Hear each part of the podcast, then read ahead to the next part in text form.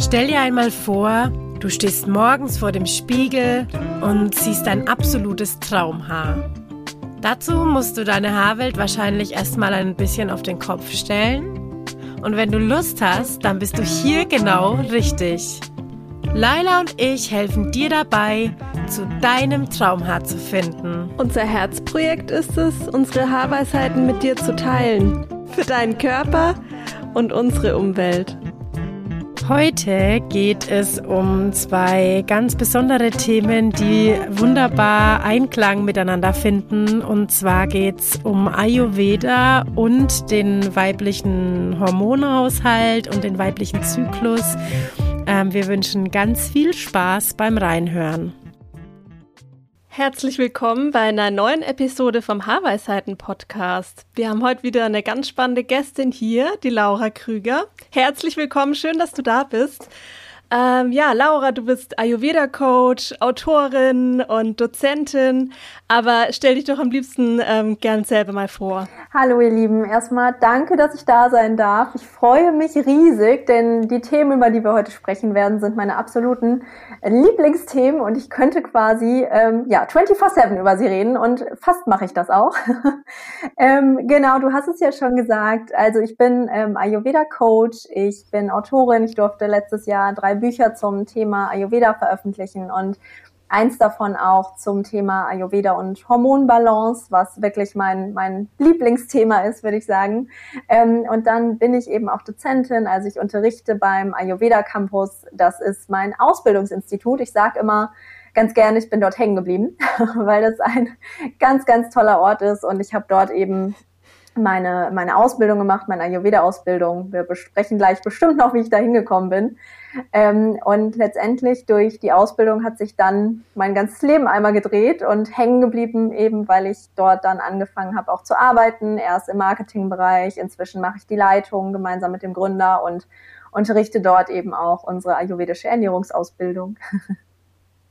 Das klingt total spannend. Was mich jetzt gleich so irgendwie in den Bann gezogen hat, als du erzählt hast, du bist auch da so hängen geblieben, weil ähm, das Ganze ja auch ähm, ja in den Zyklus so einfließt, deine Arbeit, was du machst. Mhm. Und ich denke mir halt immer, ähm, also wir sind ja noch in einer Generation auch irgendwie aufgewachsen, wo der Zyklus ja so mitläuft irgendwie und man ist halt dann irgendwann in der Pubertät und bekommt seine Periode und es läuft dann irgendwie alles so. Und wie kommt man ähm, dann dahin, dass man sich halt mit dem weiblichen Zyklus eigentlich mhm. mehr auseinandersetzt? Weil das Thema mhm. ist ja riesig, ne? Mhm, also ja. erzähl da total gern mal so ein bisschen, wie das bei dir vielleicht so war, mhm. ne? Also wann das bei dir auch anfing, dass du gesagt hast, so, hey, wow, was ist das eigentlich alles und mhm. wohin führt uns dieses Thema eigentlich überall?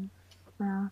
Oh wow, das ist so eine schöne Frage und ich äh, ja würde auf so viele Punkte gerade eingehen. Ich versuche mich da jetzt äh, strukturiert zu halten, denn ähm, tatsächlich habe ich mich sehr sehr lange nicht mit meinem Zyklus beschäftigt. Ne? Genau wie du gesagt hast, man bekommt ihn irgendwann, ähm, dann ja ist der halt da, meistens ja auch noch relativ unregelmäßig, beziehungsweise einfach relativ lange Zyklen. Das ist ja auch ganz normal, wenn man, wenn man äh, startet, den, die Periode zu bekommen, den Zyklus zu haben. Ähm, und dann war es eben so mit 16, 17, habe ich angefangen, die Pille zu nehmen, wie das ja bei ganz, ganz vielen so ist. Tatsächlich auch, ähm, ne, damit ich eine schönere Haut bekomme, weil ich immer ja ein bisschen Probleme mit der Haut habe, sag ich mal. Ne? Also das war auf jeden Fall ein Grund.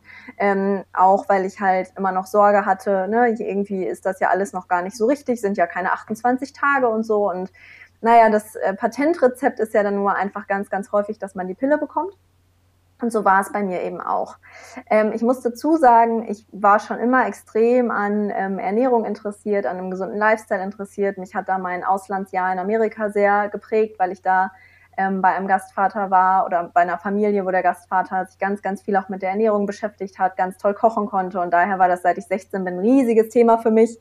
Ähm, hatte auch überlegt, Ökotrophologie zu studieren und bin dann aber doch erstmal einen anderen Weg gegangen. Aber es ist ja immer schön, wie das Leben spielt über ähm, über kleine Umwege kommt man dann doch immer wieder dahin wahrscheinlich. Ähm, naja, und dann habe ich eben die Pille, äh, ja, ich glaube zehn Jahre oder was genommen. Und dann kam ja so langsam ähm, ne, vor fünf, sechs Jahren dieser Trend, hey, ne, Hormone sind eben teilweise sehr, sehr schwierig für den Körper. Sie setzen dein, ja, dein Hormonsystem eigentlich komplett außer Kraft und ähm, ja, du bist gar nicht mehr dieses zyklische Wesen, was wir eben eigentlich alle sind. Und durch diese ganzen gesundheitlichen Thematiken habe ich dann auch beschlossen, die Pille abzusetzen.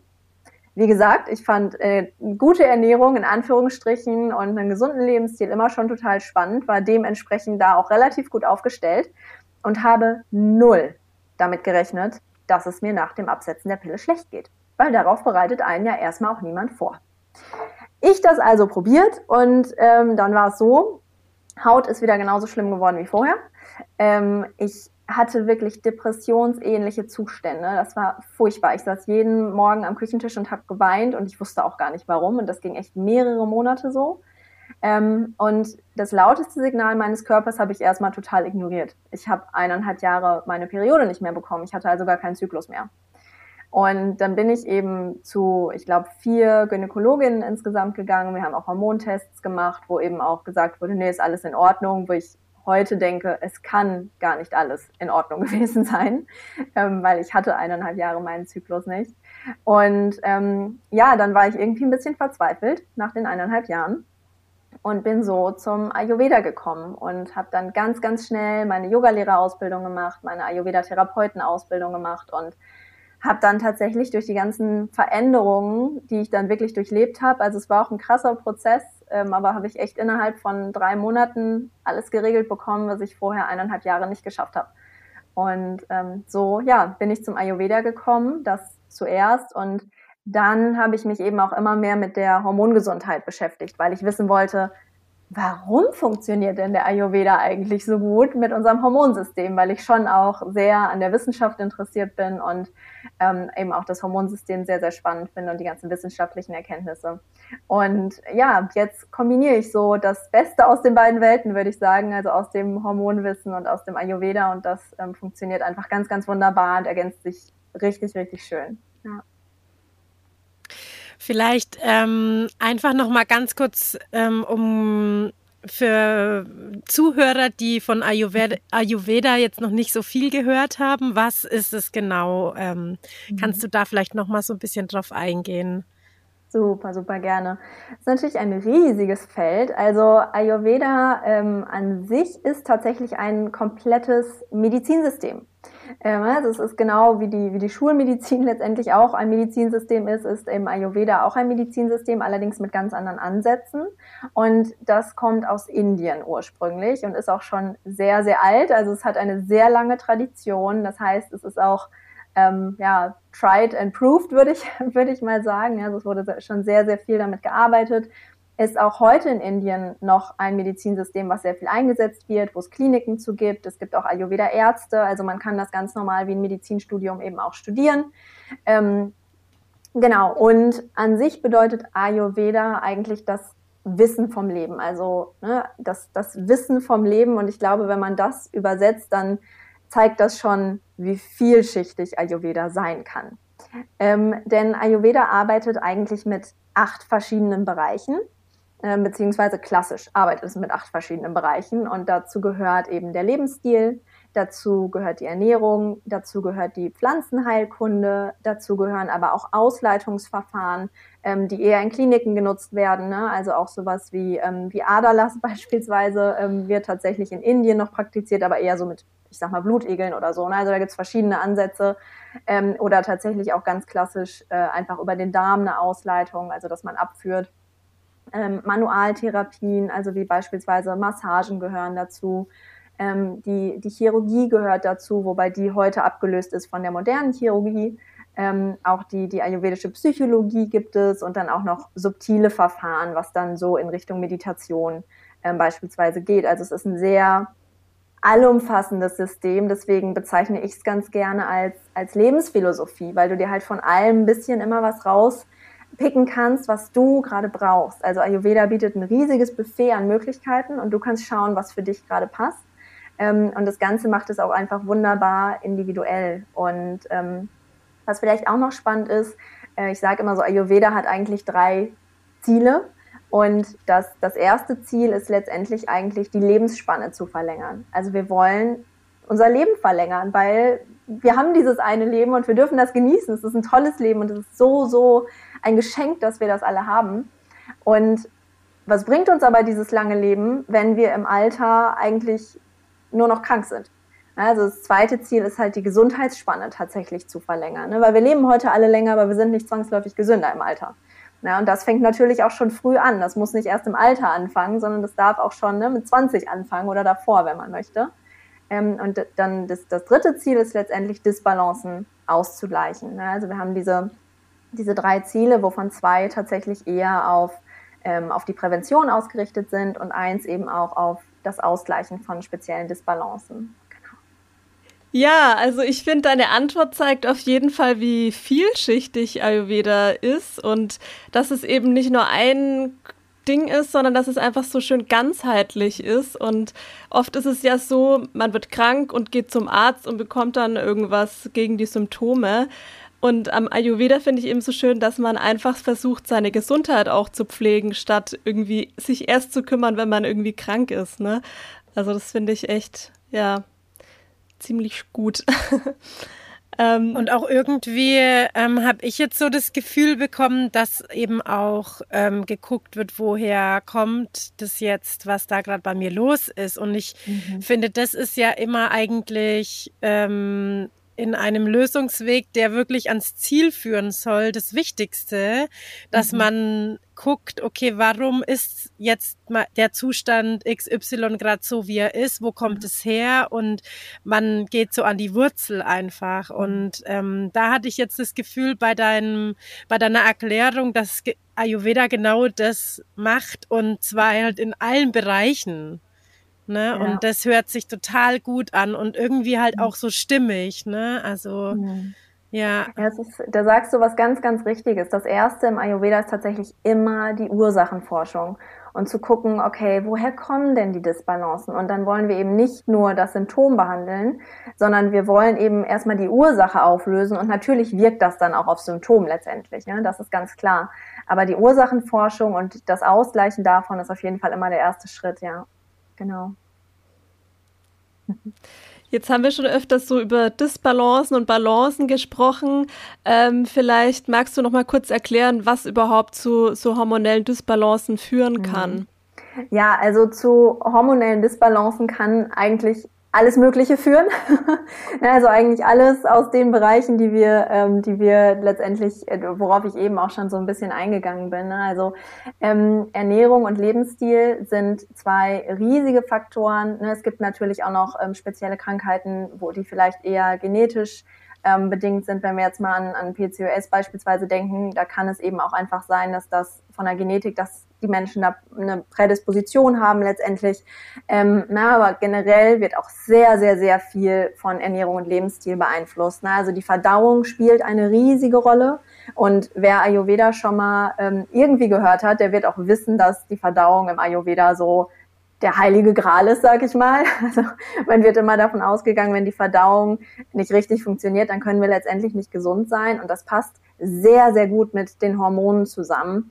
Ähm, und auch mit dem Zyklus passt das sehr, sehr gut zusammen. Denn nur mal um ein Beispiel zu geben, ähm, eine gute Verdauung, was heißt eine gute Verdauung? Das sage ich vielleicht nochmal vorher, ist tatsächlich jeden Tag Stuhlgang. Jetzt gehen wir hier natürlich direkt sehr tief rein. Ich bin das so gewohnt, darüber zu reden. Ich hoffe, das ist okay. Unbedingt, ja. Super. das ähm, ist voll okay. Schön. Also sehr gut. Genau. Also was ist eine gute Verdauung? Das ist letztendlich, du gehst jeden Tag, hast Stuhlgang, idealerweise sogar morgens, bevor du was gegessen hast. Ähm, das Ganze ist halt nicht zu hell, nicht zu dunkel. Es ist eine gute Form, so diese klassische Bananenform, sag ich mal, nicht zu flüssig, nicht zu hart. Ähm, und es bleibt auch nicht viel an der Toilette hängen. Jetzt, wenn wir nur mal den Stuhl anschauen. Und dann kommen natürlich noch Sachen dazu, kein Sodbrennen oder ne, keine Luft im Bauch und so weiter und so fort. Das sind dann nochmal Aspekte, auf die man auch achten kann. Und das ist einfach ganz, ganz wichtig, dass das zusammen funktioniert. Aus ayurvedischer Sicht kann man das sehr, sehr schön erklären mit den Doshas. Ich glaube, das ist hier vielleicht ein bisschen zu tief, dass wir da reingehen. Ja, aber aus hormoneller Sicht ähm, kann man es auch so erklären, dass beispielsweise ähm, das Östrogen, ne, das, ähm, die, die Östrogenentgiftung letztendlich, das ganz normale Östrogen, was wir im Körper haben, muss ja auch irgendwie wieder ausgeschieden werden. Und das passiert im ersten Schritt über die Leber, dass das da quasi umgewandelt wird und vorbereitet wird für die Ausscheidung. Und die Ausscheidung passiert dann über unseren Darm. also über unsere ganz normale Verdauung. Und deswegen ist es halt so, so, so wichtig, dass wir eine gute Verdauung haben. Als Beispiel. Ähm, der Blutzuckerspiegel spielt zum Beispiel nochmal eine enorme Rolle bei unserer Hormongesundheit. Also es ist da ganz, ganz wichtig, dass wir ähm, für uns schauen, wie können wir unseren Blutzuckerspiegel denn regulieren, ja? weil da auch wieder Hormone eine Rolle spielen, wie beispielsweise Insulin oder wie Cortisol. Ja? Ähm, dann müssen wir auch schauen, haben wir alle Nährstoffe zur Verfügung, die wir brauchen, denn Nährstoffe sind ja letztendlich ja einfach die Bausteine für unseren Körper und es sind auch die Bausteine für unsere Hormone. Ne, das heißt, eine Ernährung, die nährstoffreich ist, die eine hohe Nährstoffdichte hat, ist einfach unglaublich wichtig. Ähm, die, die Leber hatte ich auch schon angesprochen, auch dass wir die Leber unterstützen, ne? beispielsweise durch Produkte, die eben ähm, keine Toxine enthalten oder auch durch eine Ernährung, die für die Leber förderlich ist, ist super wichtig, weil die Leber einfach ein, ein unglaublich wichtiges Organ ist, beispielsweise auch für den Östrogenstoffwechsel, um da mal wieder ein Beispiel zu geben. Ähm, Stress ist ein riesiges Thema. Stress kann den Zyklus extrem verlängern, beispielsweise, was dann wiederum zu Disbalancen führt zwischen Östrogen und Progesteron, zwischen unseren zwei in Anführungsstrichen wichtigsten Hormonen im Bereich des Zyklus. Ja? Oder ähm, auch ein, ein Schlaf, der unsere, unser letztendlich unser Schlaf spielt eine ähm, riesige Rolle bei unseren Hormonen und auch bei unserer allgemeinen Gesundheit. Ja? Also da immer auf, auf sieben Stunden Schlaf mindestens zu kommen und dann zu individualisieren, wie viel brauche ich denn eigentlich? Das sind super wichtige Faktoren und ähm, daran sieht man, glaube ich, schon, ähm, es ist eigentlich immer ein hormonfreundliches Leben, was wir anstreben, anstatt irgendwie ein oder zwei Sachen, die wir machen können, um die Hormone in Balance zu bringen. Ja. Ich glaube, das ist echt so ein, also das ist halt so der Schlüssel, ne? Also weil mhm. ich musste so ein bisschen schmunzeln, als du am Anfang ähm, so deine Geschichte erzählt hast. Ähm, wie das so war mit dem Zyklus und der Pille dann. Und da habe ich mhm. mir echt gedacht, wow, ich, ich würde wirklich jetzt gerne mal wissen, wie viele von den Zuhörerinnen in dem mhm. Fall genau diese Geschichte eigentlich auch erzählen können, weil ja. ich kenne das genau so eins zu eins, war das bei mir auch. Und ich hatte dann mhm. auch nach Absetzen der Pille unglaublich riesige Probleme mhm. ähm, mit meinem Zyklus und äh, muss auch echt sagen, es konnte mir leider kein Frauenarzt mhm. und keine Frauenärztin da helfen im Sinne von, okay, geht zur Wurzel, woher kommt es? Sondern mhm. da ging dann immer nur, also das wurde immer so akut einfach behandelt, okay, du hast jetzt deine Periode schon lange nicht mehr bekommen, dann stoß mal die jetzt mal an. So, ne? Mhm. Und mit einem Hormon wieder. Mit einem Hormon wieder. Und wenn man da so Anfang 20 irgendwie ist, dann, also ich war da einfach noch gar nicht so weit, dass ich dann mhm. gesagt habe, so, nee, stopp mal. Aber das muss ja irgendwo herkommen. Ja, mhm. ähm, das war einfach auch überhaupt nicht so mein Bereich, mit dem ich mich in der Zeit beschäftigt habe.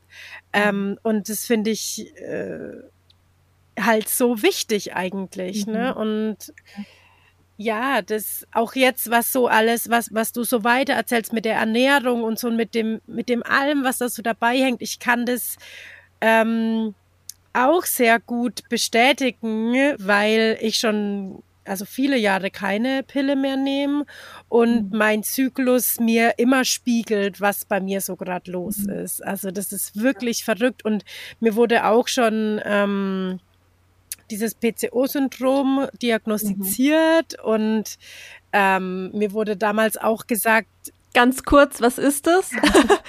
Ähm, polizistisches Ovarialsyndrom ist das. Ähm, das ist quasi eine, eine Kondition oder ja, letztendlich eine Krankheit, sag ich mal, ähm, die beispielsweise zu sehr, sehr unregelmäßigen oder sehr, sehr langen Zyklen auch führt, beziehungsweise das ist auch ein Symptom davon, was letztendlich auch, ähm, es wird immer gesagt, ne, sehr, die Fruchtbarkeit wird davon sehr stark beeinflusst und es gibt ganz wichtig dazu halt sehr, sehr viele verschiedene, oder was heißt sehr viele, aber ne, verschiedene Arten von, von PCOS, das muss man einmal wissen. Ähm, dazu könnten wir eine ganze eigene Podcast-Folge auf jeden Fall machen.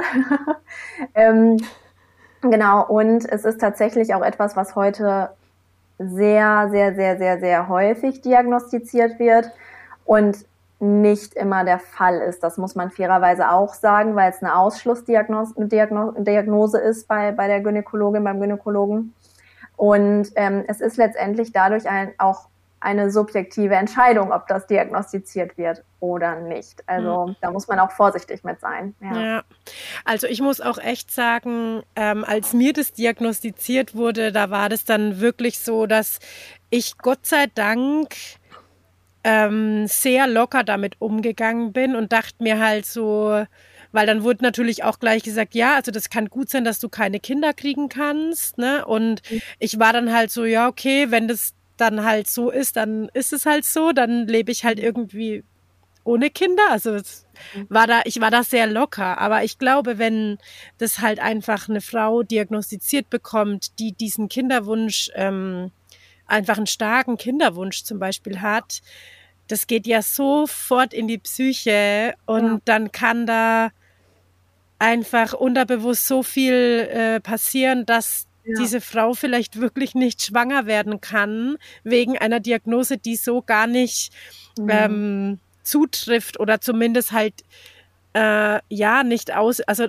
ne, nicht mhm. gegen ein Kind spricht unbedingt. Ja, da, total. Also da hast du, ähm, da hast du extrem recht. Ich hatte alleine dieses Jahr drei Klientinnen, ähm, die zu mir gekommen sind und gesagt haben, hey, ich habe PCOS und dann habe ich nochmal tiefer nachgefragt und wir haben nochmal geschaut und ähm, ich arbeite, ich muss sagen, ich arbeite super, super gerne mit der Schulmedizin zusammen, weil es einfach so, so tolle Möglichkeiten gibt. Alleine Bluttests. Ich stehe ja total auf Bluttests, weil man halt sehen kann, was irgendwie im Körper ähm, im Körper abgeht, sage ich mal.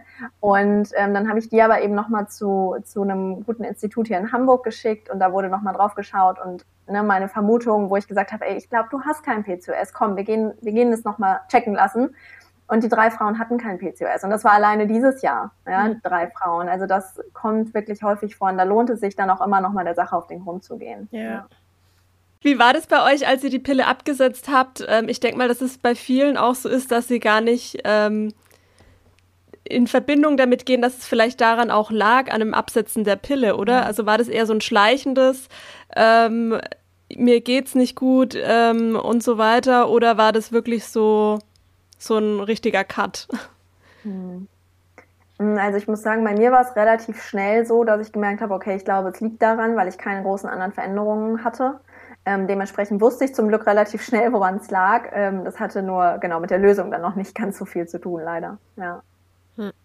Ich kann mich da gar nicht dran, also ich kann mich da gar nicht dran erinnern, jetzt rückwirkend, ne, wenn ich jetzt so überlege, was da alles passiert ist in der mhm. Zeit, nachdem ich die Pille abgesetzt habe, dann also bin ich sicher, dass da auch ganz viel mit diesem äh, Hormonhaushalt zu tun mhm. hatte. Also auch ähm, was so im Außen passiert ist, in meinem Leben so, ne, wie viele Veränderungen und ähm, wie ich da so drauf war auch in der Zeit. Also ähm, das leuchtet mir total ein. Ich glaube da mhm. fest dran, dass mhm. das ganz viel damit zu tun hat, weil ich ähm, einfach auch lang die Pille genommen habe und mhm. ich sehr froh bin, dass ich das jetzt schon ganz lang nicht mehr tue und ähm, ich auch irgendwie immer sag, ähm, ich finde es ganz wichtig, dass den jungen Frauen ähm, das gleich ähm, mitgegeben wird, dass der Körper dir eigentlich auch zeigt, wie du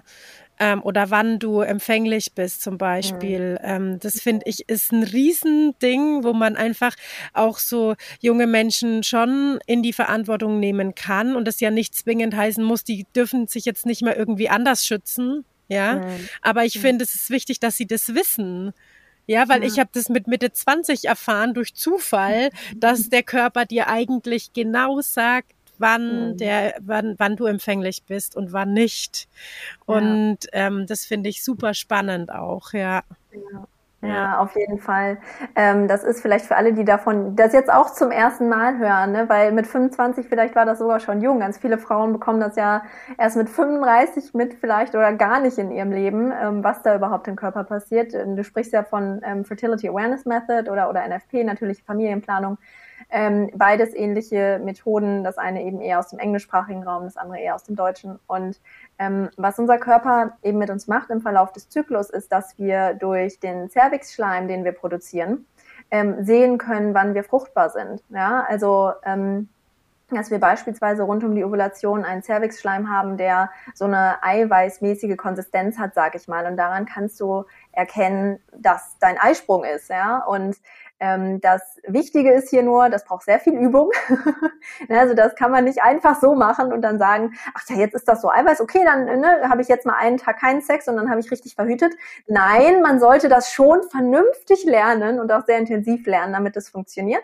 Ähm, und dann funktioniert es aber auch wirklich extrem gut. Ja? ja. Ähm, und dann hat man eben noch den Parameter, dass man die Temperatur messen kann, ähm, wobei das dann nicht zur Verhütung ist, aber das hilft einfach festzustellen, wann dein Eisprung war ne, weil du dann wirklich sehen kannst, hey, meine Temperatur ist erhöht worden, das macht Progesteron einfach im Körper.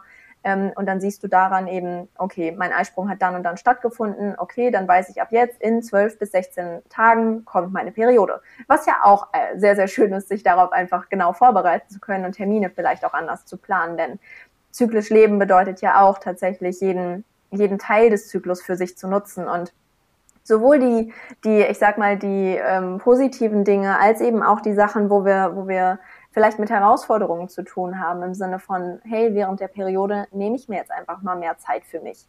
Da habe ich weniger soziale Veranstaltungen. Ja? Also ähm, es geht ja dann tatsächlich gar nicht nur darum, wann bin ich fruchtbar, sondern wirklich diesen ganzen Zyklus für sich nutzen zu können. Und das ist so, so wertvoll. Und leider wissen das noch viel zu wenig Frauen. Ja. Ja. Also ich glaube, das merken wir auch so bei Haarweisheiten, mhm. ähm, dass wir uns das wirklich erlauben, ähm, so zu arbeiten, wie unser Zyklus gerade ähm, ist mit uns, ja. Und wenn wir einfach kurz vor der Periode stehen oder die Periode da ist und wirklich einfach mal sagen, ey, ich bin heute raus mhm. und du dich darauf verlassen kannst, dass diese Zeit, die man sich da nimmt, die holt man ja wieder ein, sage ich jetzt mal mhm. so, weil es ja auch Tage gibt im Zyklus, wo man extrem mhm. energievoll ist und die Arbeit einfach so rollt.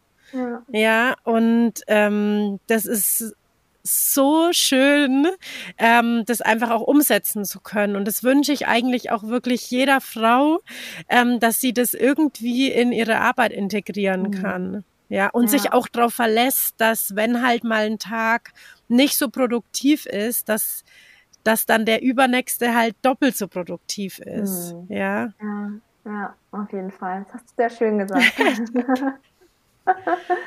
Total. Ich habe das auch erst viel, viel später jetzt ähm, erfahren, dieses Körperbewusstsein. Mhm ähm, um zu verstehen, okay, wieso läuft es heute eigentlich so rund mhm. oder wieso hab, ist meine Energie eigentlich so low? Mhm. Und dann gucke ich immer so meinen Zyklus und dann, ah, okay, mhm. deswegen. Und früher war das irgendwie hat man halt irgendwie so hingenommen. Also ich, ja, mhm. ich habe mich da null damit beschäftigt, dass das irgendwie zusammenhängen könnte. Ja, und da ist der Ayurveda tatsächlich eine, ein, ein riesig, super gutes Megatool, weil wir haben im, im Ayurveda tatsächlich zum einen arbeiten wir mit verschiedenen Menschentypen, sag ich mal in Anführungsstrichen. Das heißt, ähm, wir schauen, von welchen Energien hast du eigentlich mehr in dir und wie kannst du dementsprechend leben. Das hört sich jetzt ein bisschen spooky an vielleicht, das ist aber eigentlich ähm, sehr, sehr, ein sehr, sehr rationales System, wenn wir da jetzt ein bisschen tiefer einsteigen würden.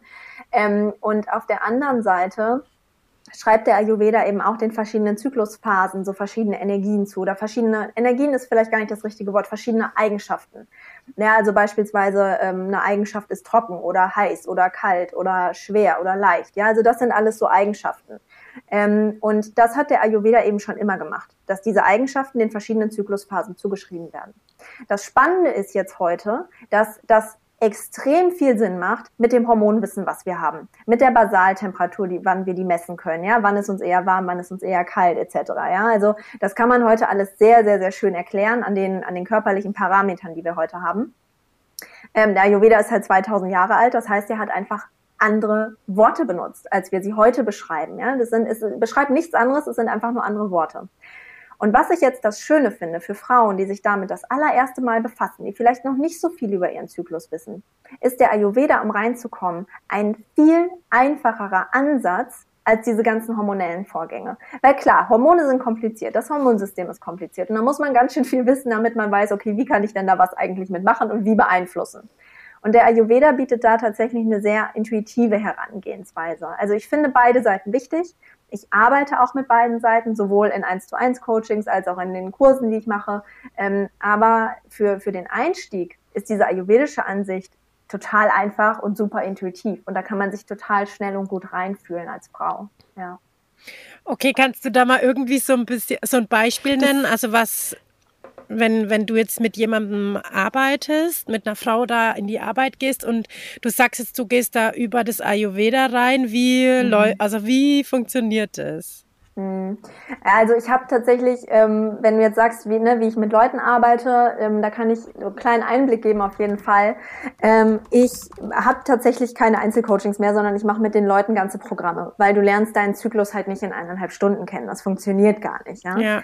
Ähm, das heißt, äh, ich, ich habe immer grundsätzlich ähm, drei oder sechs Monate, die ich mit den Frauen zusammenarbeite, je nachdem, was sie gerade brauchen. Und ähm, dann kriegen sie von mir immer, ähm, also Einzelsessions, worüber wir sprechen, aber sie kriegen auch immer ganz viele Videos und ganz viel Wissen von mir. Und ich baue tatsächlich ähm, zunächst das Hormonwissen auf in, ich sag mal, einer sehr einfach verständlichen Form. Äh, einfach weil für viele Frauen das noch ein bisschen nahbarer ist als äh, vielleicht das Ayurveda-Wissen, wenn sie noch gar nichts mit Ayurveda zu tun haben. Und darauf aufbauend beschreibe ich dann aber auch Ayurveda und äh, mache quasi auch immer die Connections zwischen, was ist denn jetzt, was passiert hormonell in deinem Körper oder was sind deine körperlichen Zeichen ähm, und gleichzeitig auch, äh, wie kannst du das im Ayurveda festmachen? Beispielsweise, ähm, wir hatten ja äh, schon, oder wir sprechen mal über Östrogen. Östrogen ist ja in der Follikelphase das dominante Hormon, sag ich mal. Ja? Das ist das Hormon, was steigt und das ist auch ähm, rund um den Eisprung nochmal hoch. So, und jetzt sagen wir in dieser Zeit, okay, da sind eben ähm, beispielsweise Serotonin und Dopamin sind da auch noch hoch, das sind ja unsere Glückshormone. Ähm, und diese, das heißt, wir haben in dieser Phase, in dieser Follikelphase und auch rund um die Ovulation noch eine sehr ähm, ja, eine, eine sehr stabile Energie. Also wir sind sehr motiviert, wir können uns gut konzentrieren. Ähm, ja, und das kann man alles zum Beispiel an, an einer Eigenschaft festmachen, die stabil ist. Und diese Eigenschaft stabil wird im Ayurveda dem Kapha-Dosha zugeschrieben. Ja, also ist das der Kapha-Phase beispielsweise zugeordnet, diese Follikelphase. Und das, das Spannende im Ayurveda ist, dass du für diese, diese Kapha-Energie dann auch wieder verschiedene Empfehlungen im Bereich Bewegung oder Ernährung geben kannst, die im Ayurveda schon ewig lange festgelegt sind, ja, also die erprobt sind, wie beispielsweise, hey, du kannst zu dieser Zeit besser ein bisschen leichtere Lebensmittel ähm, zu dir nehmen, wie beispielsweise auch Gemüsesorten wie Brokkoli und Blumenkohl. So, das ist jetzt mal ein ganz einfaches Beispiel. Das hätte der Ayurveda gesagt. Aus moderner Sicht wissen wir heute, alles klar, die Peristaltik ist durch das Östrogen tatsächlich in der Follikelphase besser. Das heißt, unsere Verdauung ist da in der Regel besser. Das heißt, wir können so blähende Lebensmittel wie Brokkoli und Blumenkohl, die ja manchmal schon ne, Kohlsorten, bisschen Luft im Bauch ähm, machen können, die können wir da auf jeden Fall ähm, sehr, sehr gut verdauen beispielsweise. Was auch spannend ist, ist, dass genau diese Lebensmittel, die Kreuzblütler beispielsweise, ähm, bei der, bei, dabei helfen, das Östrogen vernünftig aus dem Körper auszuscheiden. Hatte ich ja vorher schon drüber gesprochen. Ne? Also dieser Östrogenstoffwechsel wird von diesen Lebensmitteln auch ähm, ja, be, be, unterstützt, sag ich mal. Und so findet man ganz, ganz, ganz, ganz, ganz viele ähm, Aspekte, die der Ayurveda schon immer gesagt hat, die wir heute modern erklären können.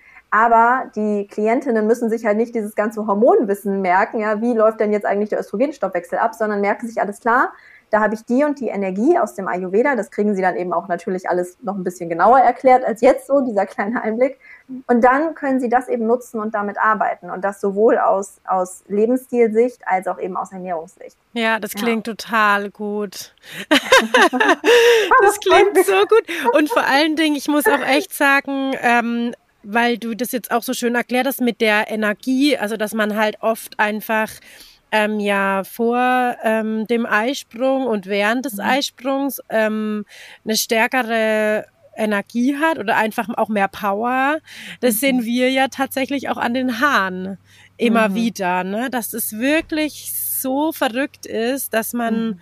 ähm, den Zyklus auch an einem intuitiven Haar, so nennen wir das ja auch immer, ne? Ähm, dass die Haare auch ganz intuitiv ähm, so mitgehen und dass sich der mhm. Zyklus auf dem Kopf unglaublich zeigt, mhm. worüber man ja im Grunde genommen nie nachdenkt. Aber es macht halt voll Sinn, ne? weil ähm, ja, weil ja auch ähm, ja, Energie jetzt auch gar nicht so äh, im spirituellen Sinn gemeint, sondern einfach mhm. ja auch irgendwie raus muss aus dem Körper und das halt mhm. halt auch über den Kopf oder über die Haut ja auch oft. Ne? Die Haut ist ja oft ja.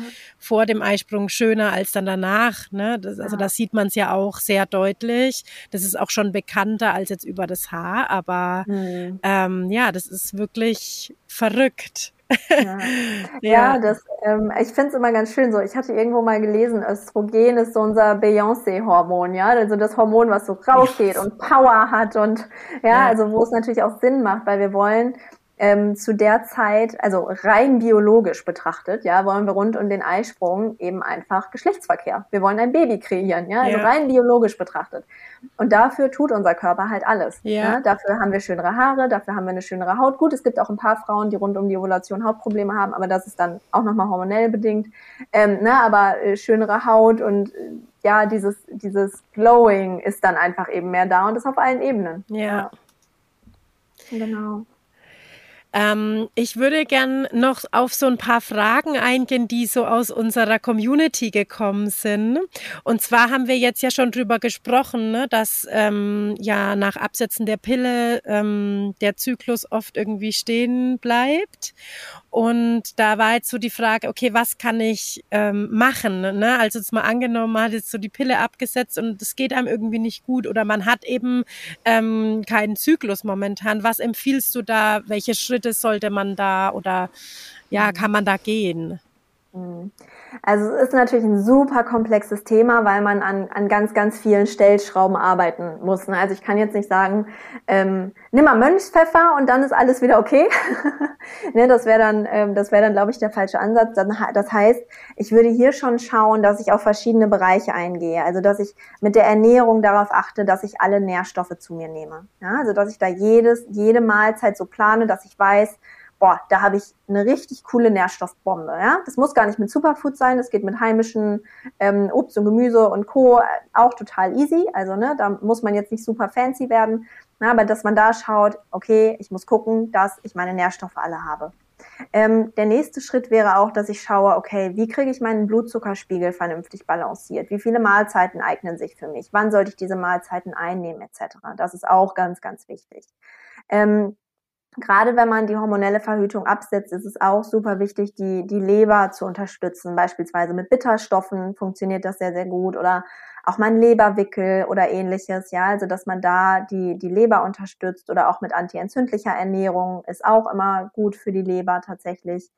Ähm, ich würde parallel auch immer schauen, dass ich an dem Gesundheitsmindset arbeite, also dass ich da wirklich auch ähm, ja ein richtig schönes Health-Mindset aufbaue, sag ich mal, dass ich meinem Körper positiv gegenüberstehe, dass ich meinem Zyklus positiv gegenüberstehe, dass ich mich auch schon mal beschäftige, was passiert denn eigentlich im Verlauf des Zyklus mit meinem Körper, ja, also dass ja. man da auch auf jeden Fall reingeht ähm, und sich eben auch mit dieser Weiblichkeit auseinandersetzt. Ne? Also das sind so ganz viele Aspekte, auf die man auf jeden Fall alles, äh, alles eingehen kann. Und ähm, ja, das, das schon mal so als kleine, als kleinen Einblick vielleicht. Ja, also ich kann da auch wirklich so ein bisschen, also ich meine, es ist ja jede Frau ist individuell, aber ja. so aus meiner Erfahrung raus kann ich wirklich sagen, dass ich nach Absetzen der Pille einfach unglaublich Probleme hatte mit meinem Zyklus oder Probleme, ne? Er kam halt sehr unregelmäßig.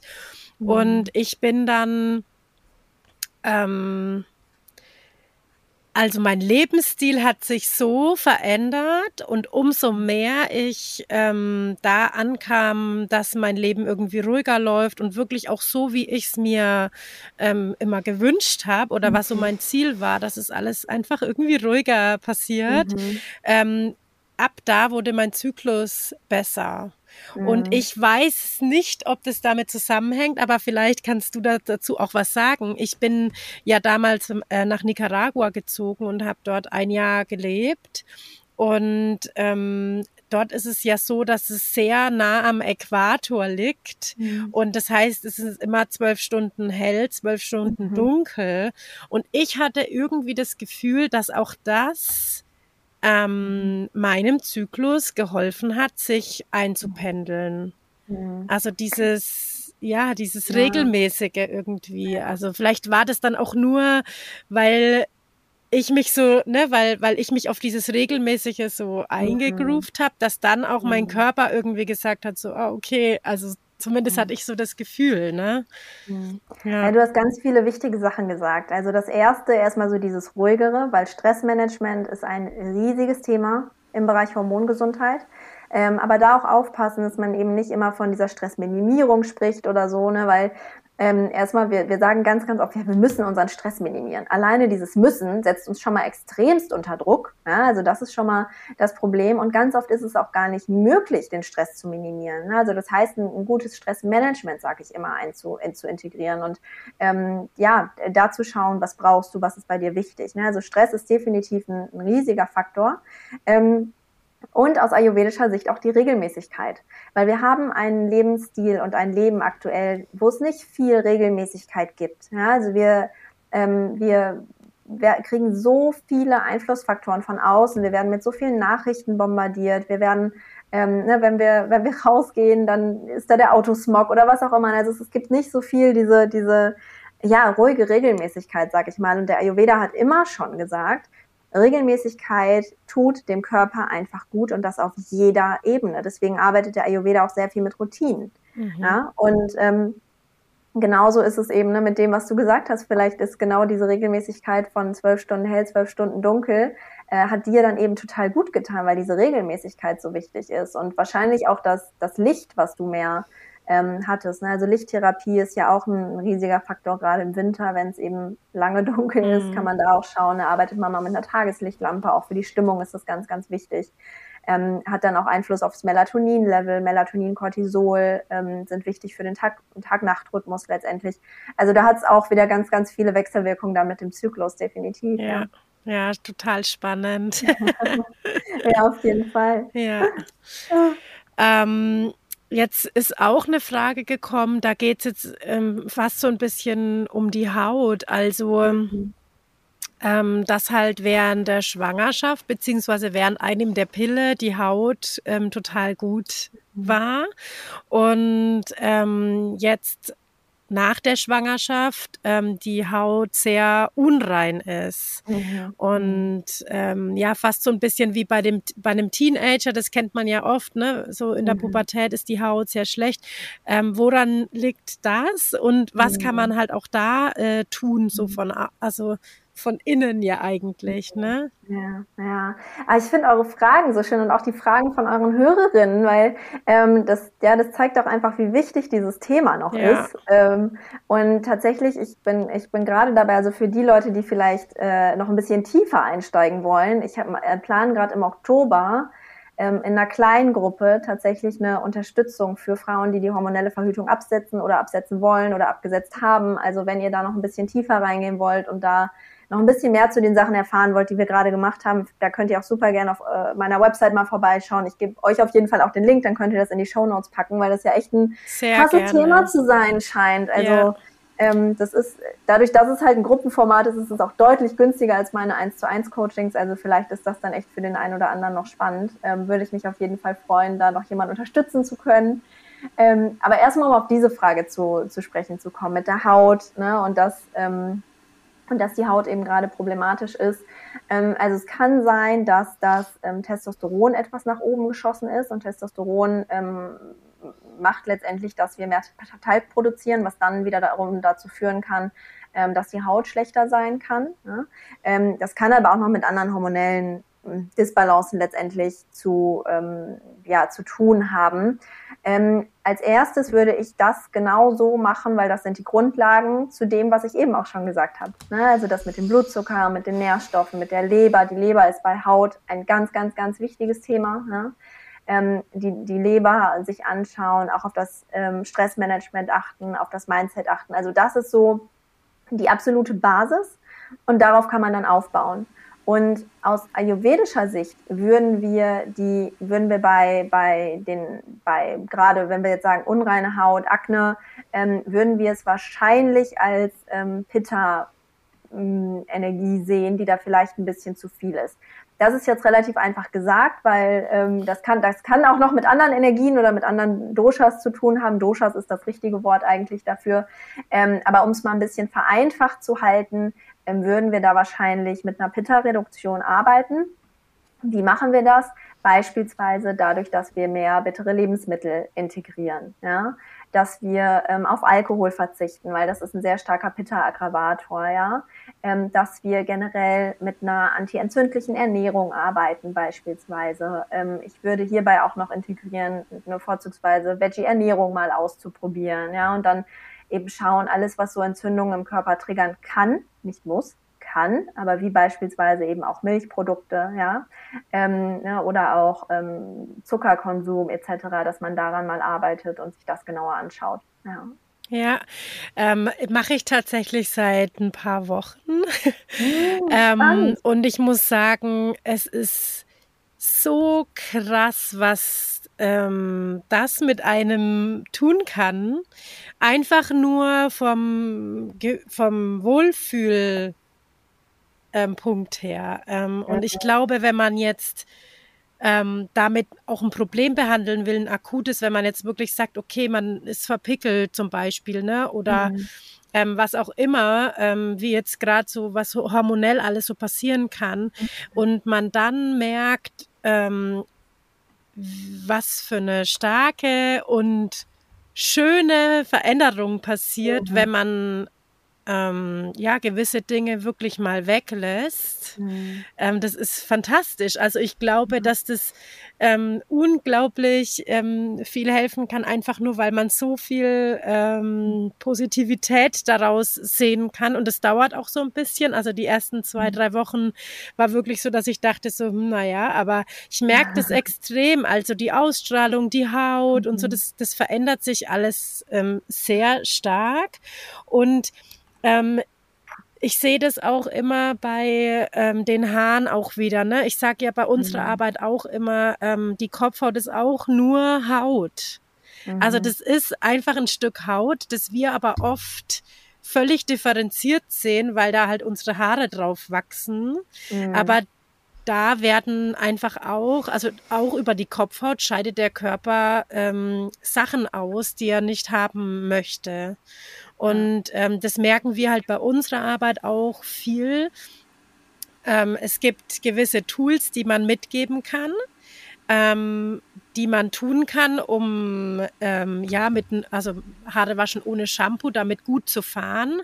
Und mhm. es gehört aber genauso viel dazu. Ähm, ja, was entgiftet der Körper alles? Ne? Also was mhm. muss da alles raus?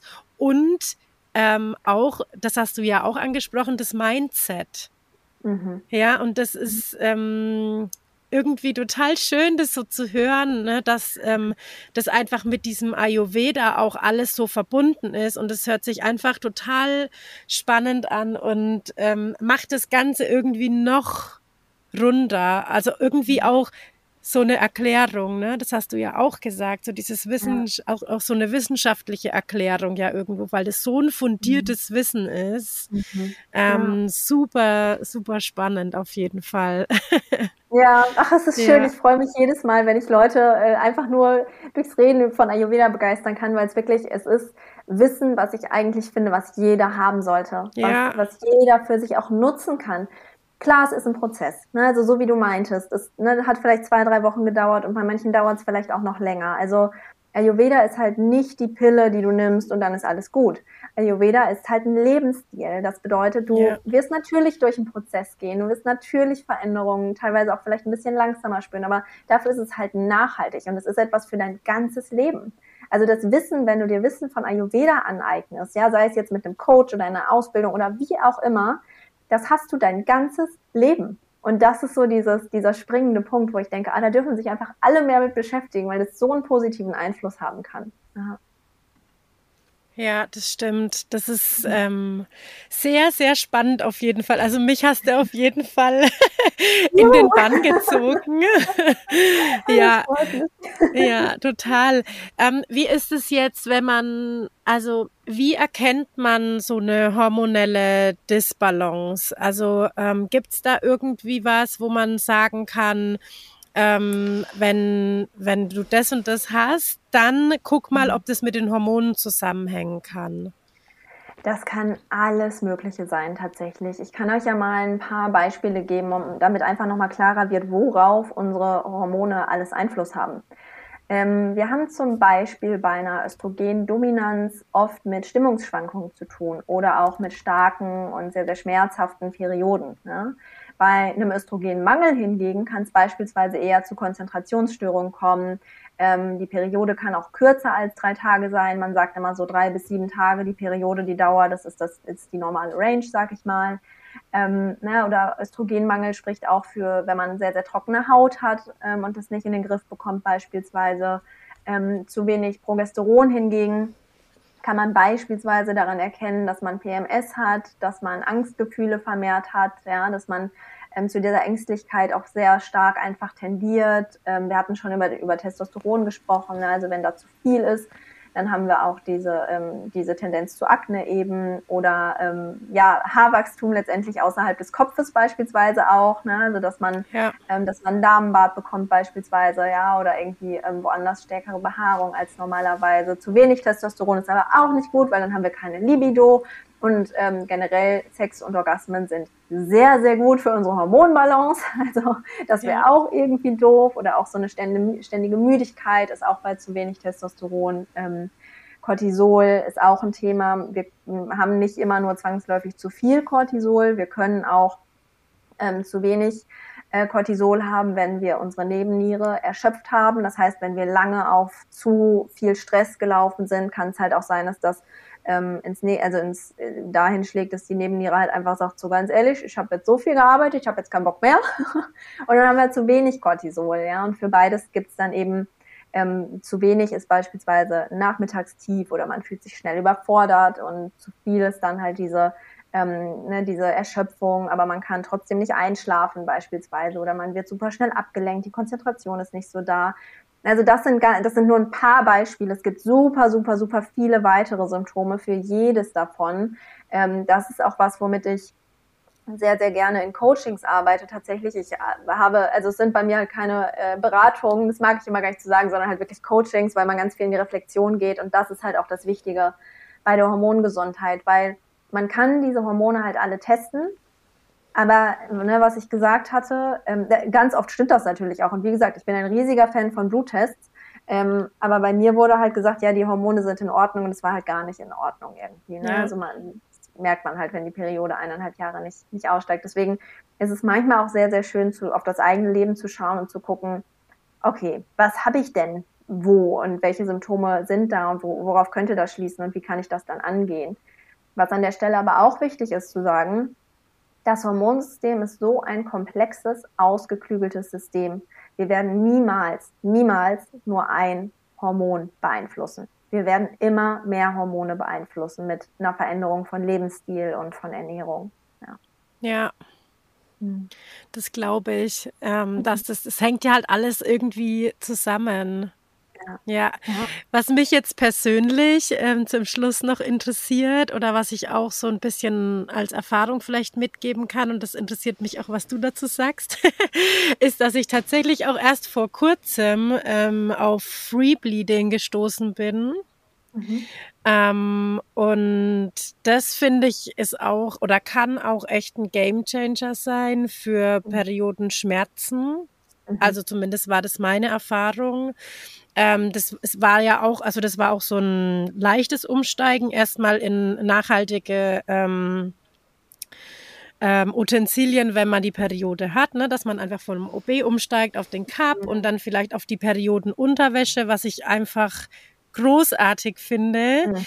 Und dann bin ich irgendwie auf dieses Free Bleeding gestoßen und ähm, dadurch, dass ich einfach mir ja auch die Zeit nehmen kann, wenn ich meine Periode habe, dass ich mhm. einfach bei meiner Arbeit so ein bisschen zurücktreten kann und mir die Zeit nehmen kann, wirklich ähm, auf meinen Körper zu hören, ähm, wann er jetzt ähm, ja Blut ausscheiden möchte, mhm. weil man spürt es ja, wenn man wirklich drauf achtet, mhm.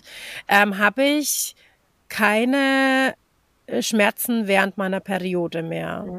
Mhm. Und ähm, das finde ich ist auch was, was man ja noch gar nicht so viel irgendwie hört. Mhm. Und eigentlich ist es ja auch ein ganz alter Ursprung so, ne? Also mhm. es ist mhm. was, was wahrscheinlich Menschen vor unserer Zeit, vor der Zivilisation auch ähm, gemacht haben und machen mussten, weil da gab es ja gar nichts, ähm, um das jetzt groß zu schützen, dass man halt irgendwie ähm, ja, sowas wie ein OB hatte zum Beispiel. Ja. ja. Ähm, ich finde die Frage super, super schön, weil tatsächlich hat der Ayurveda da eine sehr, sehr klare Antwort drauf.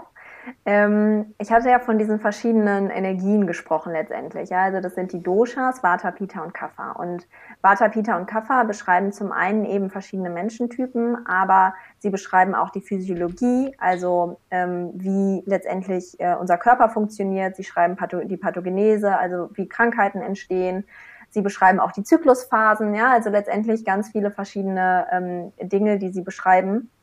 Und beim Punkt Physiologie ist das jetzt hier ganz, ganz spannend, denn wir sagen nämlich, dass das Vata-Dosha ähm, oder dass das ein Subdosha von Vata, sage ich mal, also die haben da nochmal so Unterkategorien. Ähm, das nennt sich dann Apana Vata, das ist jetzt schon sehr stark in der ayurvedischen Theorie drin. So tief wollte ich da gar nicht rein. Aber was ich, worauf ich hinaus wollte, ist, dass ähm, der Ayurveda schon immer gesagt hat, wenn irgendwas während der Periode eingeführt wird in die Vagina, dann stört das das Apana Vata. Und das kann zu Schmerzen führen oder auch zu ähm, Problemen mit der Verdauung. Das heißt, der Ayurveda hatte schon immer äh, die Aussage so, ja, nee, einführen wollen wir gar nicht.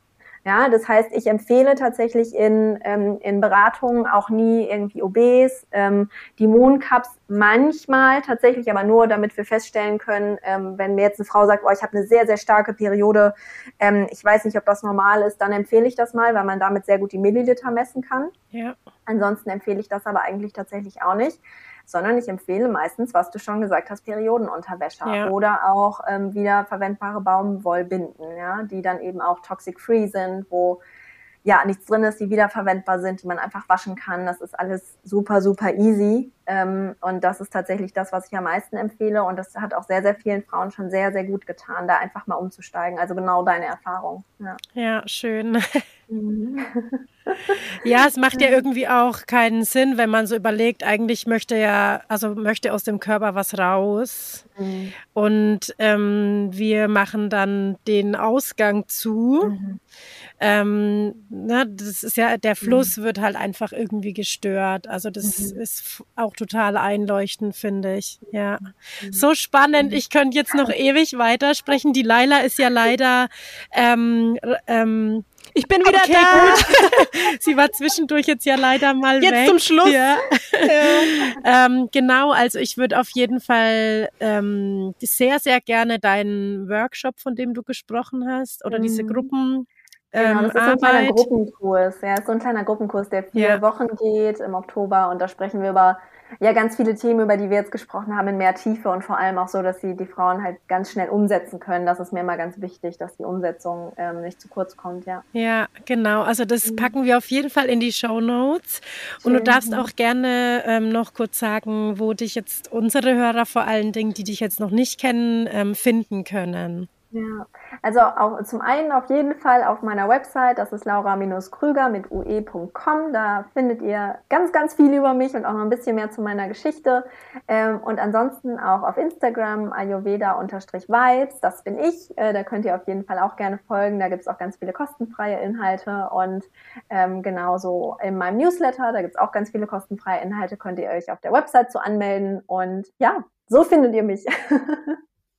Auf jeden Fall sehr, sehr empfehlenswert und ich finde, deine Arbeit ist großartig und ähm, ich freue mich sehr, dass es Menschen wie dich gibt, die sich dem so angenommen haben, um das einfach weiterzutragen an äh, viele andere Frauen und wir so ja vielleicht auch einfach ein bisschen ähm, ja das ganze Boot rumreißen können, dass einfach auch junge Frauen ähm, damit aufwachsen dürfen mit dem ganzen Wissen.